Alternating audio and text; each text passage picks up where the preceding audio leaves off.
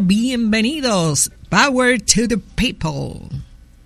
Hola Carlotti, muy buenos días, ¿cómo estás? ¡Qué bien! Bien. Qué bueno, me gusta oírte con pilas. Porque tú las coges, pero como tres minutos después. Sí, sí. Exacto. cuéntame, cuéntame qué hay de nuevo. Bueno, eh, ah, hay, gracias a Dios hay mucho trabajo de, nuestra parte, hay muchas actividades, se está moviendo por lo menos el ambiente digital para brindar soluciones y perspectivas a los negocios. Entonces el país se está despertando, aparte de verdad que todo el mundo toma su café en la mañana, pero independientemente de eso, por lo menos vemos los sectores trabajando, hay muchos retos, pero entendemos que aplicando bien la tecnología podemos entonces superar.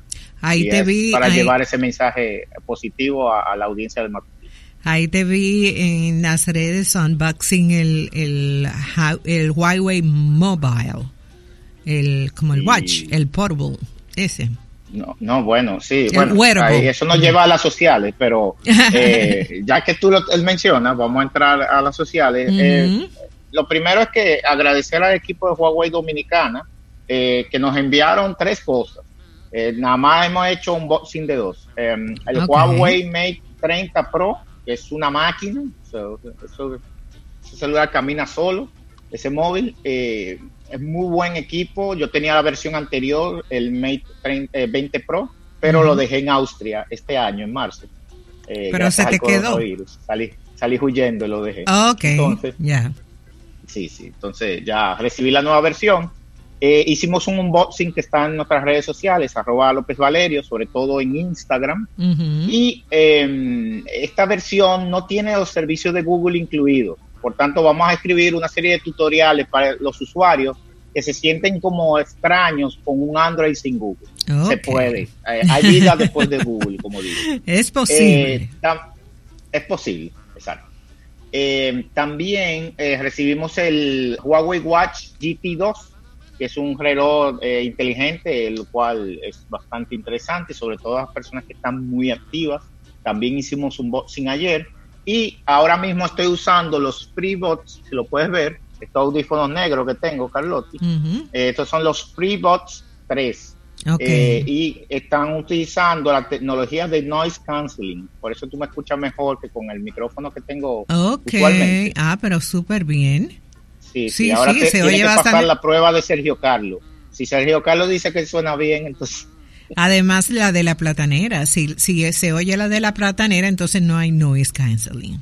Bueno, hay, pasaron dos camiones y yo creo que ustedes no han escuchado. No, no, no lo escuchamos, no. Lo estamos, estamos usando los FreeBots 3 en este martes tecnológico, probando tecnología, porque de eso es que se trata. Mira, y, eso, y esos son compatibles compatibles con, cualquier sistema operativo. Yes. Eh, se conectan vía Bluetooth y listo. What about ah, love? No, no, no cuesta más de 150 dólares. Ok. O sea que es asequible. Recuerden, hay dolores que le da a uno en el hombro por tener que agarrar el móvil con el cuello. Ajá. Lo cual, ese dinero de usar eh, audífonos inalámbricos vale la pena. Lo dice una persona que trabaja muchas horas al día. Tiene que hablar mucho por teléfono. Y el hecho de usted alejarse de su teléfono y seguir hablando es un, es una gran ventaja. Igual lo vamos a destapar eh, la semana próxima y vamos a hacer un comentario en nuestras redes sociales. Agradecer al Caribe y a esto no tiene nombre, eh, en la 957, por la difusión de nuestras consideraciones del pensamiento sistémico que abordamos la semana pasada. Gracias, porque nuestro mensaje está está rodando, está eh, haciendo, expandiéndose. Y finalmente agradecer a CDN37 por la difusión de también nuestro comentario acerca de la aplicación de la tecnología en el próximo año escolar, que también lo hablamos la semana pasada y nos hicieron una pequeña entrevista intervención, eh, gracias al equipo de CDN también. Carlotti. Continuamos. Nos vamos eh, de lleno al tema de hoy, Power to the People. Power to the People es eh, una frase común, era en los 60 y los 70, un mensaje contundente para regresarle la voz y decisión a los ciudadanos. Hoy, atravesando una crisis, empoderar a las personas es fundamental. Es un empoderamiento global, hiperconectado, de cambio individual, de conciencia, con impacto global. Cuando John Lennon escribió la canción Power to the People, dijo, la escribí igual que Give Peace a Chance, que es la, la, de Harrison, para que la gente la cante. Así es este episodio, ideas, acciones y herramientas para poner a las personas en el centro de las decisiones, dándole power, poder a las personas. Así mismo, Carlotti. Y hay una frase de un famoso pensador llamado Arturo López Valerio, que dice, existe una dicotomía entre lo que queremos decir y lo que se va a entender. Anótenla por ahí. Existe una dicotomía entre lo que queremos decir y lo que se va a entender. Y de ahí es que empiezan todos los problemas de la humanidad. Ay, sí, y he escuchado otra también bastante que dice, soy responsable de lo que digo, no de lo que tú entiendes que yo dije. Que va por ahí la Va por ahí mismo. Entonces, sí. sí, sí. Atención a los directores de comunicación de todas las empresas y organizaciones del mundo, porque ese es el pan de cada día. Entonces, existe, vamos a abordar el tema en varias capas, Power to the People, porque las personas se han empoderado en esta época, sobre todo en las redes sociales, y lo primero que al empoderarse están generando es crisis de comunicación, no a las personas, sino a las organizaciones. Entonces, ¿cómo podemos lidiar con esto? Y esa es una pregunta que de hecho en diferentes foros me han, eh, me han hecho y que entiendo que es este el espacio correcto para contestarlas en el día de hoy. Entonces, aquellos como responsables de, un negocio, eh, entendemos que para abordar estas, estos retos causados por el COVID-19, debemos observar unas variables que le voy a, a, contar a continuación. Y es importante que hoy tome lápiz y papel. Primero, hay que tomar en cuenta que debemos continuar el negocio a nivel económico, y eso es lógico. Tenemos inversionistas, socios que están nerviosos ahora mismo. Tenemos empleados con incertidumbre y tenemos a los líderes estresados. Eso es una combinación para una bomba de hidrógeno, prácticamente, que evidentemente puede explotar en las organizaciones. También hay medidas que podemos ya pensar de entrada que están sucediendo y que ya hemos escuchado que, han, sucedido. Entonces, como recortes, reducciones de beneficios, hay personas que ya le han dicho, mira, este año no hay bono, bye bye, y una serie de, limitantes como recorte de horarios, recorte de salario, entonces esto genera tensión alrededor de, las organizaciones y sobre todo la capacidad que tienen las mismas para brindar un buen servicio. Entonces, si nos quejábamos que las organizaciones no, no estaban prestando buen servicio, este es el momento que hay un reto extra que genera inconformidad. Entonces, todo esto hace sentido cuando pensamos en el bien común de las personas, inclusive dentro de las mismas organizaciones, y, pero siempre tenemos una eh, perspectiva sesgada. Nuestros retos vienen a enfrentar variables que ya existen en nuestro eh, ecosistema. Y creo que este es el momento para darle una mirada nuevamente sistémica y poderlo entonces abordar, porque estos retos externos pueden entonces, como ha pasado con muchas organizaciones en la República Dominicana, pequeñas, micro, han desaparecido. Hay que tomar en cuenta lo siguiente. Hay que diseñar mensajes asertivos que se reciban como se pretende. Y esta labor, lamentablemente, no lo pueden hacer muchas organizaciones pequeñas. Este es el momento en que muchas organizaciones empresitas deben valerse de un consultor de comunicación. Sí, sí, sí, porque definitivamente, Arturo, son épocas en que hay mucha gente que no sabe si, si tú estás activo o no. Y si tú no tienes una, una comunicación constante con tu público, con tu, con tu consumidor objetivo, pues obviamente te vas a ver en la lista de los afectados por, por la crisis del, del actual y vas a desaparecer del, del mercado. Ayer hablaba yo con alguien eh, que, hablábamos de una panadería famosísima de años en el país, que si nos hubieran dicho, eh, mandan un anuncio por aquí o algo lo dicen por las redes y dicen, miren, el pan caliente sale a las 9 de la mañana, te lo podemos mandar a tu casa, obviamente tuviera otra realidad y ahora están cerradas. O sea que... Lamentablemente. Lamentablemente. Sí, sí. Eh, y eso es simplemente porque no comunicaron. Inclusive comunicar auxilio a tu clientela de años, que lo que tiene es miedo, que no quiere salir, que no quiere interactuar, que no sabe tu protocolo, simplemente te reduce las ventas a cero.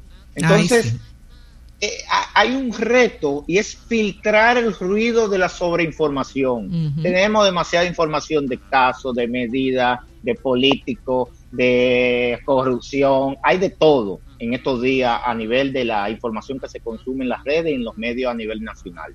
Pero la información que necesita el usuario de cómo acceder a tu producto, a tu servicio, a tus capacidades, si realmente tú necesitas apoyo de tu clientela, eso no está llegando. Entonces hay que tratar de no unirse a esa ola, sino de contribuir con información útil. Necesitamos, como dicen, tips de vida en estos tiempos para que los, las personas puedan discernir entre lo verdadero y lo falso, porque no se sabe. También han corrido rumores de empresas que han cerrado y no han cerrado nada. Simplemente porque hay alguien que le quiere está desinformado también. No, añadamos la capa de maldad. Exacto.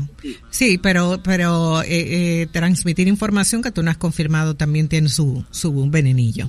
Eh, te iba a decir que yo, bueno, yo no, soy influencer de nada ni, ni, ni lo pretendo, ah, pero cada vez cada vez que voy a un lugar al que yo personalmente tenía aprehensión para ir lo publico en las redes, ni siquiera tagueo la, el, negocio en sí, porque e, es parte de una información personal de mi experiencia que yo viví y si me sentí segura o no en el lugar. O sea, no es un asunto de publicidad, es un asunto de, de ayudar desde mi, desde mi pequeñita comunidad y de, la gente que me sigue, pues ayudarles a que puedan ir a sitios a los que acostumbraban a ir y que se sientan seguros porque porque mi experiencia fue es segura. Y como yo como a mí no hay que tratarme diferente porque a menos que yo hable es muy difícil que alguien sepa quién soy entonces eh, eh, la experiencia es real y normal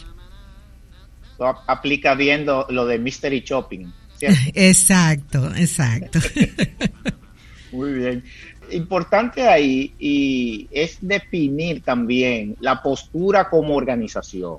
Usted está bien, usted está mal, usted está muy mal, usted va a vender al costo porque es, peor cerrar y, no recuperar la, la, inversión. Es importante comunicar. Sabemos que hay paradigmas en este mercado al que está mal todo el mundo le saca los pies, pero este es un caso especial. La solidaridad que hemos experimentado, que hemos visto, que mencionamos en el episodio anterior, es real. Y yo creo que este es un momento para que las organizaciones puedan definir su postura. También habilitar canales para hacer eh, y difundir el, lo que es la, el sentimiento también de la organización, por ejemplo. Es poderosísimo ver a trabajadores que todavía conservan su empleo, que pueden sobrevivir en esta pandemia porque simplemente el negocio donde trabajan sigue operando gracias a sus clientes. Entonces eso se vuelve un círculo virtuoso, entonces que genera cuidado, desarrollo y, y, continúa siendo oportunidad en medio de una crisis tan grande como esta. Bueno, sí, bueno. Quedamos pendientes de hablar, de compartir cuatro principios fundamentales a tener en cuenta en este contexto de cambio y crisis. Lo primero que tenemos que hacer es poner a las personas en el centro, las personas primero. Es poco de preocupación si prioridades las personas pueden verse alterado durante este tiempo problemas de salud, estado de la familia, pérdida del empleo, esa, esa potencial pérdida de empleo sobre todo. Entonces, expresar empatía y compasión, abordando esto con inteligencia emocional, es la clave en estos momentos y eso le cabe a todas las organizaciones. Cuando una empresa le dice a un cliente algo que está fuera de tono, no espere que su cliente se va a quedar callado y se va a quedar tranquilo piensa en esas, esas aristas que le he mencionado anteriormente y eso es una bomba de tiempo que está entrando a su negocio. Entonces, usted tiene que tener empatía y compasión en este tiempo y transmitirla. Entonces, tenerla con los empleados, pero transmitirla, hacer que ellos lo transmitan a los clientes. La resiliencia como base. En el contexto previo de relativa estabilidad ha dado paso a uno nuevo de total incertidumbre. Entonces genera pánico en el mercado es importante contrarrestar esta intensidad alentando a la gente a adoptar un enfoque tranquilo. Eso me recuerda a Don Teo, eh, que siempre metía ese mensaje de tranquilidad. y sobre todo eh, un mensaje metódico respecto a un entorno cambiante y potencialmente desfavorable. Sí, todo va a salir bien, pero también debemos comportarnos a la altura de los tiempos. Tenemos que tranquilizarnos y pasar el, el ojo del huracán. Otro punto importante, el tercero, es la bidireccionalidad a manera de termómetro. El estado anímico de cualquier organización a lo interno ha llegado a unos niveles de tristeza similares, y eso lo reportan en Estados Unidos, Carlotti, a igual a la crisis, a la crisis del año 2008, cuando quebraron muchísimas empresas y cuando eh, hubo el impacto de la, del mercado inmobiliario, que muchas personas perdieron sus hogares. Ahora muchas personas están perdiendo la vida. Entonces, recoger este estado emocional colectivo del grupo a través de diferentes instancias es esencial para modular continuamente las comunicaciones. Sí, usted tiene que comunicar al mercado, pero también hable al empleado porque esa relación debe mantenerse de manera armónica. Negocio empleado, empleado, cliente. Finalmente, la dinámica en un contexto de cambio. La rigidez de los modelos de comunicación, inclusive puedo añadir de los modelos de negocio, no funciona de igual manera en un entorno de crisis. Por eso hay muchos estrategas de comunicación que para hoy eh, están como en Navidad, para poder parafrasear, eh, porque eh, son, son adaptables, están utilizando formatos nuevos, están adaptándose a la situación y realmente es momento de cambiar el contenido, también la forma. Es verdad que muchas organizaciones han salido con la campañita y han salido con mensajes positivos, pero se necesita algo más, no solamente la acción digital, se necesita un contexto más amplio para mejorar entonces el calado de los mensajes el impacto entre los, colaboradores y los clientes. Esto es un trabajo en equipo. Entonces, vamos con algunos tips de qué hacer en estos días que es importante que tomemos en cuenta. Lo primero es crear un equipo de confianza. Los temas complejos, sobre todo cuando ocurren crisis, pueden ser un motivo de debate entre la alta gerencia, que ralentiza los procesos de la salida de los mensajes a, a los diferentes stakeholders sobre todo porque existe un término que se define como parálisis by análisis. Y es que lo pensamos tanto que no hacemos nada. Exacto. y, sale tarde la información y, y la gente finalmente no la entiende porque tú quisiste hacerla supuestamente más simple y, y entendible. Claro. Entonces, esto no es un asunto de canales digitales y de redes sociales. Muchas personas se me acercan con ese problema, yo digo, es un tema de ustedes. Esto, la tecnología es un canal ahora. Ustedes tienen que eh, crear su petit comité y agilizar las decisiones. Sobre todo, saber que están tomando ciertas decisiones, porque a veces ni, siquiera eh, se están dando cuenta. Por eso un equipo pequeño y centralizado y empoderado puede tomar de manera ágil decisiones más tácticas y eh, cuando se necesita ser crítico y positivo, en este tipo de circunstancias. Un paréntesis, Carlota. ¿Tú has escuchado la platanera? No, no. No, no. Pues está todo su, su, esplendor. Ah, no, pero esa es la mía entonces. Porque yo, mi casa es un búnker y, y, y, aquello y aquello es imposible de mitigar. O sea que esos son los míos. Me vas a mandar el, el, la, toda la información para pedir. Las, coordenadas, sí, sí, sí.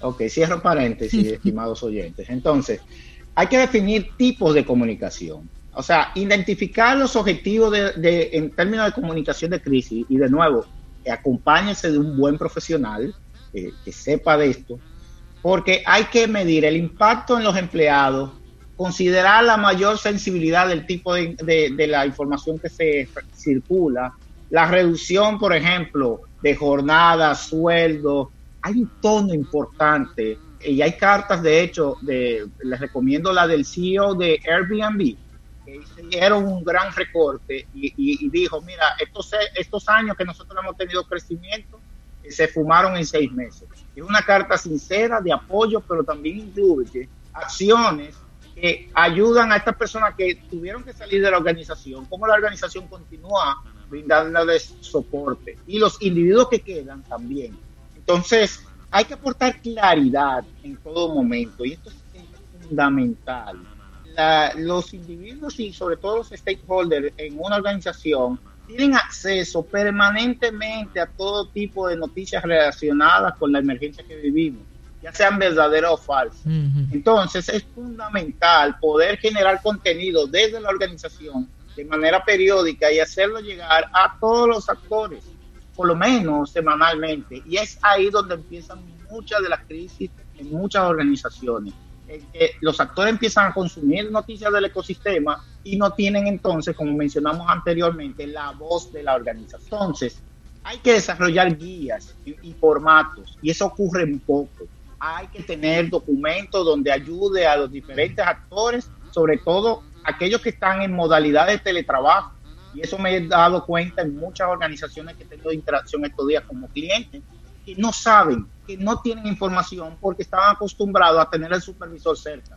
Entonces, cuando están interactuando contigo, ah, espérate, entonces te dan una información por otra y le están haciendo perder tiempo a muchísima gente. Y lo que te dicen es como pase por nuestra local, Sí, todo el mundo no está, no, de, de, hecho, Arturo, y hay que hay que saber identificar, buscar la forma de, que estos formatos de trabajo sean claros y también buscar las personas que se van a dirigir directamente a los clientes, porque no todo el mundo tiene la capacidad de tener esa interacción eh, eh telefónica o por o, vía mm, e, estos eh, video chats y todo esto. Entonces hay que tener cuidado eh, con esa parte porque una, una persona que se sienta dubitativa va, va a hacer que el negocio finalmente no se dé. Correcto. Y hay, hay, hay que proveerle la mayor información posible. Es verdad que hay información que es sensible, que no puede salir de la empresa, pero de nuevo, estamos en un contexto. No se la da empresa, pero denle un knowledge based management para que usted pueda entonces esos contenidos él pueda tener acceso y darle una mejor respuesta al cliente para no hacerlo eh, dar vueltas. Entonces, lo que usted no debe hacer. Importantísimo. son dos cosas. Primero, no generar un ambiente falso de positivismo. Y eso le tengo un ejemplo. la, actual, la actual administración del gobierno dominicano trató de hacer eso. Eh, no, usted no puede en medio de una crisis generar falso ambiente de positivismo. Se tiene, y esto genera una subestimación de la capacidad de las personas de aceptar las malas noticias. No somos niños chiquitos, somos adultos. Pero acuérdate, adultos que se comportan mal, eso Acuérdate también que, que incluso de la presidencia se hizo una campaña que también tildaron de alarmista, porque tenía calaveras, como porque tenía... Eh, eh, eh fue el extremo ya. Entonces, eh, y ese va al segundo punto, que vamos para allá. Eh, porque hay que ser franco, y eso es difícil en esta época.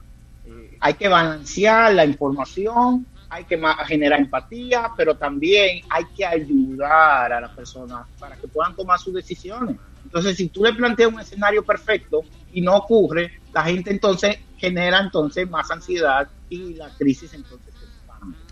Entonces, con relación a lo que mencionaste del tema del extremismo, el tema de la comunicación, es que hay un error que es, te lo dicen en las clases 101, eh, y es, no olvides de recoger el feedback o sea, la retroalimentación, el trabajo remoto, el trabajo con personas que están ya aisladas, eh, que tienen percepción diferente, sentimientos eh, encontrados y sobre todo, eh, si usted no dispone de un sistema de escucha activa para mantener entonces esta, estas reacciones como en, en balance, entonces puede generar acciones como la que mencionó Carlotti.